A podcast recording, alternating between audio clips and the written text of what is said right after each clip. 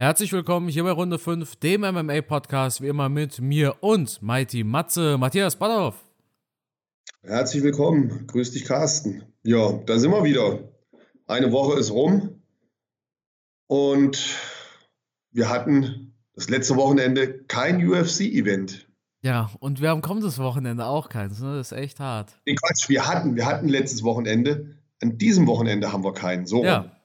Ich dachte, das sollte ein Witz. Ich dachte, das sollte ein Witz sein. Ja, hätte man auch einen Witz, aber dann, dann kriege ich wieder Hate. Ähm, nein, äh, wir sind vielleicht einfach verwöhnt. Wir sind verwöhnt durch die Mega-Events, die wir jetzt in der Vergangenheit hatten. Und dann geht natürlich so ein Event wie letztes Wochenende mit Misha Tate im Hauptkampf so ein bisschen unter. Ja, das mag stimmen. Ich finde, die Fightcard hat gut gestartet. Ich habe mir Adrian Janis angeguckt. Ich hatte am Mittag, am Samstagmittag hatte ich noch ein Video über ihn gemacht. Ja, habe ich gesehen. Das war so einer der Fighter, wo ich sage, okay, für die lohnt es sich bestimmt wach zu bleiben und die Maincard startete ja direkt um 0 Uhr und er war der erste Fight. Da dachte ich mir, okay, das ziehe ich mir auf jeden Fall rein. Und es hat sich auch gelohnt. Also, es war ein super guter Fight von beiden, ein knapper Kampf. Und das Ohr, wir haben es immer über die Verletzung von den Kämpfern. Ne? Hast du das Ohr danach von Adrian Janis gesehen? Ja, das war, sah eklig aus, ne? Ja, auf jeden Fall. DC hat es ja auch angesprochen, äh, lass mal dein Ohr behandeln. Ja, genau, er hat es auch angefasst. Ja, ja, boah, das ja. äh, ja wer es nicht gesehen hat, schaut es euch mal an. Das ist mal ein Ohr. War da jetzt aber irgendwas auf dieser Fightcard, was dich vom Hocker gerissen hat? Boah. Nein. Ja. Nein, ich fand die, ich fand die Brasilianerin, die fand ich nicht schlecht. Hat einen guten Kampf gemacht gegen Misha Tate. Ähm, von der kann man vielleicht noch was erwarten. Aber ansonsten, Sean Brady, Fand ich auch gut. Michael Chiesa geschlagen. Unspektakulär aber auch, meinen Augen. Ja, auch, ich glaube, es war noch eine Brasilianerin auf der Fightcard, die äh, Santos. Die fand ich auch nicht schlecht. Glaub, auch einen guten Job. Die hat, glaube ich, Performance of the Night bekommen oder sowas. Ja, die äh, hat ja auch wieder einen super Fight gemacht. Aber ja, ansonsten ich, ich denke mal, die wenigsten unserer Zuhörer, obwohl unsere Zuhörer wahrscheinlich schon, die haben schon geschaut. Aber jetzt die breite Masse wird diesen Event nicht angeschaut haben. Ja, es hat sich da auch absolut nichts getan in den Gewichtsklassen so an sich. Also Sean Brady, das ist ein spannender Faktor, wenn es um den nächsten Gegner von Hamza Chimaev geht, einfach weil Brady jetzt die Nummer 6 besiegt hat. Der rutscht dadurch ziemlich weit hoch in den Rankings oder ist schon hochgerutscht, müsste ich gleich mal nachgucken. Das wäre so eine Sache, über die man sprechen könnte, aber es, es ist da jetzt nichts drauf gewesen, wo ich eine Viertelstunde sezieren müsste, weißt du? Ja. Ja, so ist es. Ich guck mal kurz, wo denn jetzt Sean Brady in der Rangliste gelandet ist. Wie gesagt, er war die Nummer 14 er hat die Nummer 6 besiegt. Michael Chiesa war die Nummer 6. Und wenn die UFC-Webseite jetzt noch einen Ticken schneller lädt, dann sehen wir, dass John Brady auf der 8 ist. Okay. Immerhin Top 10. Immerhin Top 10, das stimmt. Hamza 15 zu 0 ist ja, ja, auch schon ein guter Kampfrekord. Chimaev ist auf 11 abgerutscht. Ja gut, die sind halt alle einen Platz abgerutscht. Neil Magny ist aber vor Sean Brady. Das finde ich auch kurios irgendwie. Ja, der hat halt schon viele Kämpfe, ne? Ja. Ist auch ein solider Fighter eigentlich. Ne? Klar, die wichtigsten immer verloren, aber trotzdem abliefern. Er, er versucht abzuliefern. Ja. Matthias, wir haben eigentlich fast gar nichts, über das wir sprechen können, ne? Ja, ein bisschen schwierig. Ähm, ich weiß das natürlich nicht. Haben wir da noch andere Events am Wochenende? Fällt dir was ein? Mir fällt da nichts ein. Ich glaube nicht. GMC ist, glaube ich. Ja. Aber da weiß ich nicht mal, wo man das gucken kann, ehrlich gesagt. Ja, nee. Nee, nee. Ja, schwierig. Also, Matthias, wir haben jetzt fünf Minuten aufgenommen. Jetzt Fünf Minuten erst. Finde uns, mal eine, finde uns mal eine Headline hier. Was hat McGregor gemacht in den letzten Tagen? Hat er irgendwas gemacht? Nee, oder? Nö, auch, auch nichts, auch nichts gewesen. Ist, ist irgendwas im Bodybuilding passiert? Gott bewahre, nee, also wenn jetzt meinst, ob wieder jemand gestorben ist, nee. Nee, es kann ja auch vielleicht irgendein Wettkampf Nö. gewesen sein. Nein, nichts passiert, nichts passiert. Ähm, ja, so gesehen gibt es da gar nicht so vieles zu berichten. Wobei ich, ähm, ich fand ein YouTube-Video von dir ganz interessant, Ja. wo du über die Pläne der UFC gesprochen hast, Ah ja. dass die nicht so richtig aufgegangen sind. Ja, warum das Jahr für die UFC katastrophal war, ne? Ja, katastrophal ist natürlich jetzt ein hartes Wort. Da Ja. wird Dana White wahrscheinlich gleich einen Powerpunch rausholen und dir die Nase brechen wollen. Weil die Dollar sind ja geflossen. Ja, auf jeden Fall. Ähm, fand ich auf alle Fälle ein sehr interessantes Thema und ihr solltet euch das YouTube-Video unbedingt anschauen. Wobei, ähm, ja, ich im Großen und Ganzen da deiner Meinung bin. Außer mit der Geschichte mit, mit Jan und Sterling. Ich glaube, das juckt die UFC nicht. Da, äh, Ja, das, das, hat ja viel Aufsehen gegeben und die Suppe kann man halt immer wieder hochkochen, weil irgendwann wird ja dieser Fight kommen zwischen Sterling und Jan. Deswegen, das, das glaube ich nicht, dass es so, so eine Dramatik hat. Alle Ja. anderen Sachen, ja, ich habe es auch nur bewusst in so einem Nebensatz erwähnt. ja, Es war natürlich nicht der Super-GAU für die UFC, aber dass ein Kampf so endet, ich glaube, damit haben sie nicht ganz gerechnet. Und also, klar rechnet man nicht damit. Es passiert ja so gut wie nie. Es ist auch gut für die UFC, zwecks Promo. ja, Die UFC hat Aljamain Sterling auch ordentlich abgestraft. Ich glaube, er ist der einzige Champion, der nicht in der Pound for Pound Top 15 ist. Und das ist auf jeden Fall eine Ansage. Ich glaube, Piotr Jan ist drauf. Er ist aber auch der Interims-Champion. Und ja, also im Großen und Ganzen der UFC, die UFC ist in diesem Jahr dabei, Rekorde zu brechen. Auf dem besten Weg dahin. Einen Rekord nach dem anderen zu brechen. Finanziell gesehen läuft es bei der UFC bombastisch. Aber äh, die UFC hat natürlich auch ihre Wunschszenarien, ne, von denen Dana White wahrscheinlich nachts träumt. Und ein Wunschszenario war auf jeden Fall nicht, dass McGregor ausgenockt wird. Oder dass ein Masvidal so böse ausgenockt wird von einem Ringer. Ne? Ja, Dementsprechend, Fall. Auch die, auch die Verletzung von Conor hat Ja. mit Sicherheit die UFC nicht in die Karten gespielt. ja, ist auch der Super-GAU eigentlich. Auf der anderen Seite hat man jetzt die Möglichkeit, nochmal einen dritten Kampf zu machen. Wobei den sehe ich in so weiter Ferne. Also da können wir jetzt noch lange drauf warten. Aber so eine Verletzung von so einem Topfighter ist natürlich für, für die UFC immer schlecht. Ja, vor allem reden wir nicht nur von einem Topfighter, sondern von dem Superstar der UFC. Ein Goldesel. Ja, ah, ja, absolut. Ist aber so. Ja. Ne? Ja, definitiv, klar. Und in dem Falle, wo wir gerade von Geld und Goldesel sprechen, fand ich auch das andere YouTube-Video von dir ganz interessant, wo du die Kampfbörsen miteinander verglichen hast.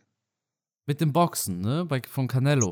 Das ist natürlich, genau, das ist natürlich schon Wahnsinn, wobei wir natürlich jetzt bei Canelo auch einen Ausnahmesportler haben. Ich weiß nicht, wie es bei den anderen Boxern aussieht. Die haben natürlich auch wesentlich niedrigere Gagen. Und schaut man sich hier den Gegner von Canelo an und Canelo selber, die zweistellige Millionensummen erhalten haben. Puh, Ja. Da entsteht halt eine Lücke in der UFC. Und äh, das, obwohl die UFC ja nach wie vor Rekordeinnahmen hat, so wie du es gesagt hast. Ja. Absolut. Vor allem zeigt dieser Kampf ja auch, ich meine, wenn Canelo 40 Millionen bekommen kann und Caleb Plant 10 Millionen bei nur 100.000 verkauften Pay-per-Views mehr. Aber ich verstehe auch, dass es in dieser Rechnung ein Problem gibt. Einfach aus dem Grund, die UFC hat auch einen sehr hohen Kostenapparat, ne, veranstalten ja jede Woche, sie müssen jede Woche 15 Kämpfer bezahlen und nicht nur die Kämpfer, sondern sie bezahlen ja wahrscheinlich auch je nach Kämpfer äh, die Anreise vom Team. Das ist aber von Kämpfer zu Kämpfer unterschiedlich. Das heißt, dieser Kostenapparat ist bei der UFC natürlich größer als bei einem Canelo-Boxkampf, der jetzt dreimal im Jahr stattfindet. Aber dass die UFC mehr zahlen könnte, dass das Geld absolut nicht mangelt, das ist ja ein Fakt. Ne? Klar, stimmt die Rechnung nicht ganz, weil man das Geschäftsmodell mit der UFC nicht unbedingt mit so einem Canelo-Boxkampf vergleichen kann.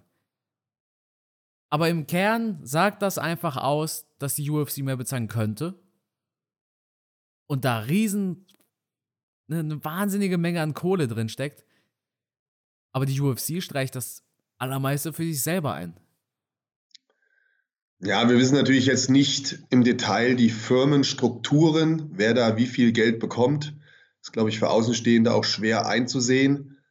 Aber wie du halt auch gesagt hast, die UFC hat einen ganz anderen Kostenapparat.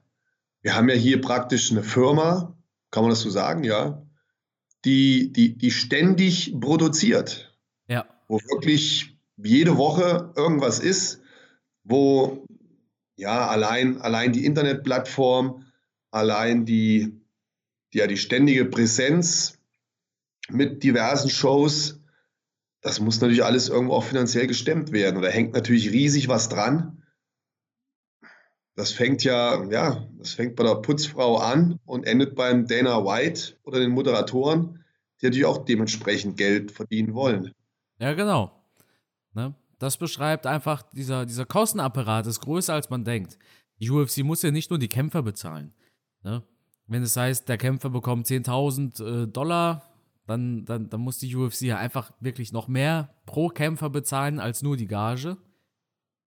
Aber nicht so immens viel, dass sie hier am äh, Existenzminimum lebt. Ja, es sind halt auch so wahnsinnig viele Veranstaltungen mittlerweile. Und, und jede Veranstaltung hat natürlich einen Kostenfaktor. Und ähm, wie gesagt, das fängt bei dem kleinen Kartenabreißer an, geht über was ich, einen Parkwächter und dann die, die, die Teams, die geladen werden und, und, und. Wir, ja, wir wissen also nicht im Detail, was da wirklich hinter den Kulissen an Kosten entsteht. Aber nach wie vor, denke ich, hast du das auch richtig gesagt, hätte die UFC die Möglichkeit oder die Option, mehr zu zahlen. Ich denke schon. Ja, das auf jeden Fall. Ja. Auf der anderen Seite, die UFC ist natürlich im Vergleich zum Boxen wesentlich jünger. Eigentlich noch ein Baby, oder? Ich meine, vor ein paar Jahren waren ja noch pleite. Das stimmt auch. Das ist auch ein sehr guter Punkt. Ne? Wir haben beim Boxen eine viel längere Geschichte, die sich über die Jahre aufgebaut hat. Vielleicht spielt das auch eine Rolle. Wie gesagt, Im Boxen, halt Im Boxen gibt es auch ein Gesetz, den sogenannten Ali Act, benannt nach Muhammad Ali. Da wird sogar per Gesetz vorgeschrieben, dass sie eine Mindestsumme verdienen müssen. Ah, okay. Viele Kämpfer wollten das in der UFC, aber als es drauf angekommen ist, äh, ja, sind die dann doch abgesprungen, weil sie Angst hatten vor Reaktion vom UFC-Boss. Ja. Ich blicke bei diesem Ali-Act auch nicht ganz durch. Das ist zum einen, ich kann ziemlich gut Englisch. Also wenn ich jetzt eine Serie oder so nur auf Englisch schaue, ich verstehe schon jedes Wort. Ich kann mich mit jedem auf Englisch unterhalten.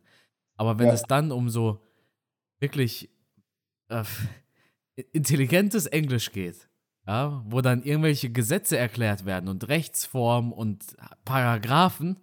Okay, da hört es mit meinen Englischkenntnissen auf. Vielleicht können wir diesen Ali-Act ja mal behandeln, wenn einer von uns eine genaue Idee hätte, was genau da drin vorgeschrieben wird. Weil, naja, das sind einfach Gesetzestexte. Ne? Die sind relativ schwierig zu verstehen für einen Laien, selbst in seiner Muttersprache.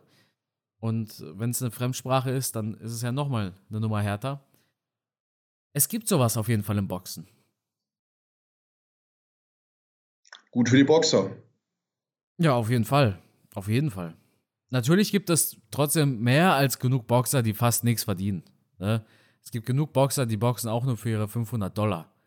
Ich wollte es gerade auch sagen. Wir haben natürlich weltweit so, ja. überall Boxkämpfe, wo teilweise auch für den Hungerlohn die Jungs sich da den Schädel einschlagen. Also wir sollten vielleicht jetzt nicht nur im Detail auf Canelo gucken. Ja. Und äh, da ist ja noch ein riesen Rattenschwanz hinten dran von vielen, vielen Profiboxern, die wirklich wenig Geld verdienen und parallel dazu Tag für Tag arbeiten gehen. Ne? Ja. Absolut. Ne? Aber gut, ja. Jetzt sind wir nicht alle gespannt, was die Zukunft bringt. Vielleicht ein kurzer Ausblick auf ein, zwei Highlights, die wir dieses Jahr noch haben. Ja. Ich denke mal, der, der größte Highlight, der jetzt noch ansteht, wird dann im Dezember sein. Derrick Lewis, ne? Gegen Daukas. Das ja, hast, da, das, äh, damit hast du jetzt nicht gerechnet, Matthias, ne? ja, ich habe gar nicht damit gerechnet, dass du das auf dem Schirm hast. ja. Nee, klar. Charles Oliveira versus Dustin Poirier. Noch ein Pay-Per-View, den wir haben, ne? Ja, und das wird auch ein richtig geiles Ding.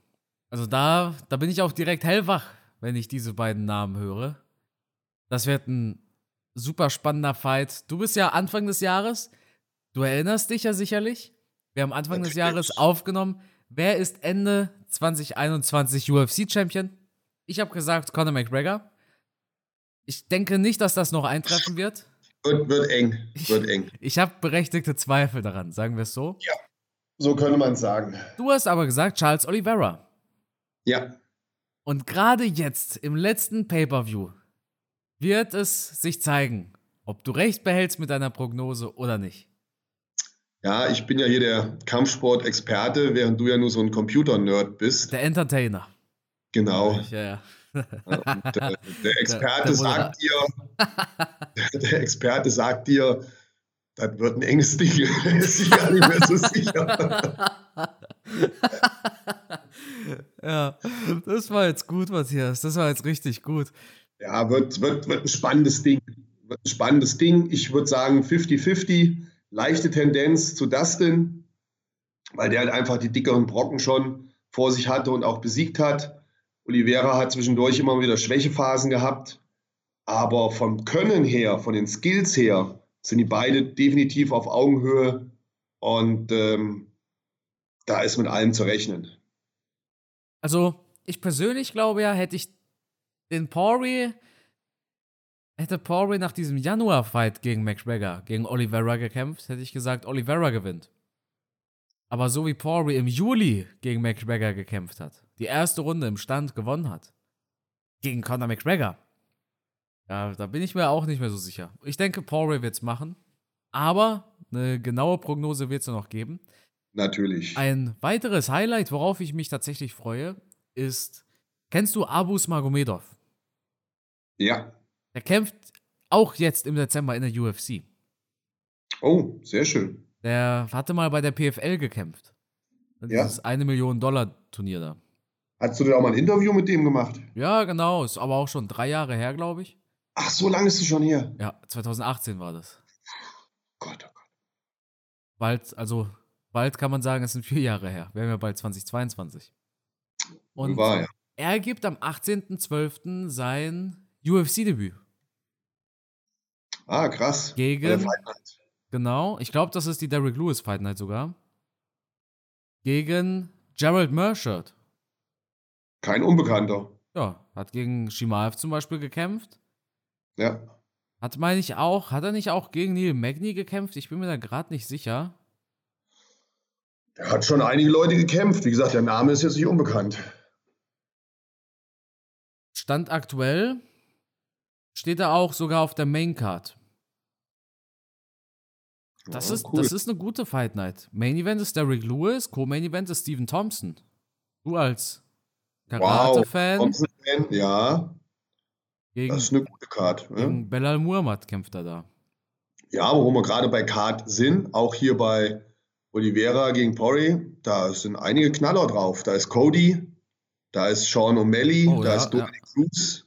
Also das sind schon Leute, die man sich gerne anguckt. Josh Emmett, Cruz gegen Munoz, glaube ich, oder? ja, das ist ein geiles Ding. Leider. Auch hier Emmett, Emmett gegen Eagle ist auch geil. Ja. Santiago, sowieso. Santiago Ponzinibbio, der ist auch drauf. Ja, ja. Hm, Das sind nicht die allergrößten Namen. Co-Main Event wird auch stinklangweilig. Aber es werden richtig gute Kämpfe, glaube ich. Also auch so ein Sean O'Malley, Dominic Cruz, der drauf ist, von dem man immer noch sehen will, Mensch, entzündet sich bei ihm nochmal das Feuer oder nicht? Das sind richtig ja. gute Dinge. Aber wir sollten jetzt keine Vorschau für UFC 269 Nein, geben. Gott bewahre. Wollten wir auch nicht. Ich wollte eigentlich nur ansprechen, was ansteht in nächster Zeit. Und ja, und dann müssen wir warten ins neue Jahr. Dann kommt natürlich im Januar der Megaknaller, glaube ich. Ja. Und ja, da warten viele drauf. Und nächste Woche am Wochenende haben wir Aldo. Das stimmt, ja. Da werden wir im nächsten Podcast nächste Woche, glaube ich, drauf eingehen. Gegen Rob Font. Wird auch. Ja. Aber dann im Januar Francis Ngannou gegen Cyril Gahn. Das wird ein Ding. Ist auch so ein 50-50-Ding in meinen Augen, ne? Ja, und das wird natürlich nochmal richtig spannend, wer die Hintergrundgeschichten kennt. Ich denke mal, vom Carsten wird da noch das eine oder andere kommen. Ein bisschen was kam ja schon. Aber Francis Ngannou hat da so ein bisschen an Sympathien verloren, oder? Ja. Er hat sich äh, nicht unbedingt Freunde gemacht in letzter Zeit. Und da wird die Stimmung, ja, ich glaube, die, die, die breite Masse wird in der Ringecke von Cyril Gahn stehen. Na, ich denke nicht die breite Masse. Ah. Ich denke, in der Halle, in diesem ganz großen Mainstream, ist Engano bei den Fans immer noch weit vorne. Die beschäftigen sich ja nicht unbedingt damit, was hat der Coach über Engano gesagt und und und. Ne? Ja. Für viele Mainstream-Fans ist Engano einfach diese brutale K.O.-Maschine. Ja, diese Killermaschine. Ja. Also dem wird schon zugejubelt, aber bei den Fans hat er ein paar Sympathiepunkte verloren tatsächlich. Ja, also ich finde schon, also mir ist auch ein bisschen sauer aufgestoßen, bin ich ganz ehrlich. Wobei ich immer vorsichtig bin, solche Dinge zu glauben, die man da ne, über, über Internet, Social Media mäßig erfährt. Da sollte man immer beide Seiten sich anhören. Ja. Und von Engano hat man jetzt diesbezüglich ja, also ich habe zumindest nichts gelesen oder gehört. Nee, es gibt halt, wie gesagt, ne, so wie du sagst, immer zwei Seiten der Medaille. Aber kampftechnisch, boah, natürlich ein Klopper. Ja, Technik gegen Power. Ne? Ja, wobei man da immer äh, sagen muss, ich möchte auch von Cyril Gahn keine gescheuert bekommen. Ich meine, dann fliegt mein Kopf wahrscheinlich immer noch weg. Wie ja, ja, das stimmt. Also wir, wir, wir neigen ja dann immer dazu, nur dieses, diese Extreme zu sehen. Ne? Aber. Auch Cyril Gahn hat natürlich Power. Nur ich weiß, was du meinst. Und, und letztlich ist es natürlich auch so, Cyril Gahn steht natürlich für äh, eine schöne Technik, für viel Beinarbeit, für viel Bewegung. Francis Ngannou hat man das ja immer ein bisschen ähm, missen lassen. Also man kennt noch viele wilde K.O.s von ihm, wobei er auch im letzten Steepe-Kampf gezeigt hat, dass er sich technisch verbessert hat. Also deswegen Power gegen Technik, aber auf alle Fälle ein mega spannendes Ding. Ja, dann würde ich sagen, war es das mit der aktuellen Episode?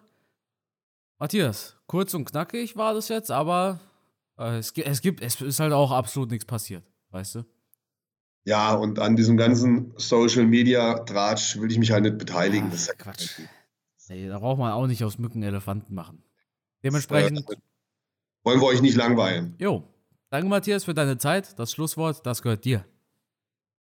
Jo, freuen wir uns auf nächste Woche. Dann gibt es die Vorschau auf den Aldo-Kampf. Mit Sicherheit interessantes Ding. Da werden wir das ein oder andere Wort drüber verlieren. Und vielleicht passiert ja bis nächste Woche noch irgendwas ganz Gravierendes, wo wir dann drüber sprechen müssen. Ich bin gespannt, ich freue mich drauf. Bis nächste Woche. Ciao.